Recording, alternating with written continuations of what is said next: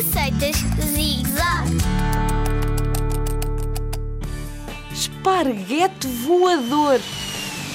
Aqui vai a receita mais fácil do universo e que deixa toda a gente uau, de boca aberta. Precisas de sal, água, salsichas em lata e esparguete. É isso mesmo. Sal, água, salsichas em lata e esparguete. Os teus pais, os teus avós, tios, primos, irmãos, amigos e vizinhos vão todos querer ajudar-te. Aproveita!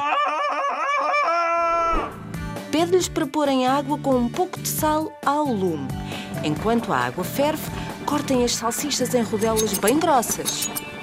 Depois é muito simples. Num bocado de salsicha, enfia um esparguete cru a meio. Isso, é mesmo isso. Põe tudo dentro de uma panela.